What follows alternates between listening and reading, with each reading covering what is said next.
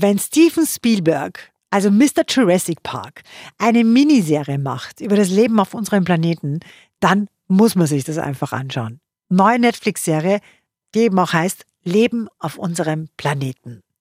Gleich am Anfang geht es da mal ordentlich weit zurück, nämlich zwei Millionen Jahre. Das ist der Smilodon oder Säbelzahntiger. Ein furchterregendes Raubtier. Ihm im Weg steht ein gigantischer Terrorvogel, zwei Meter groß. Wer gewinnt jetzt? Ja, Säbelzahntiger oder Terrorvogel? Das seht ihr in der wirklich richtig genial gemachten Serie Leben auf unserem Planeten. Und die kriegt dafür auch 10 von 10 Couchpunkten.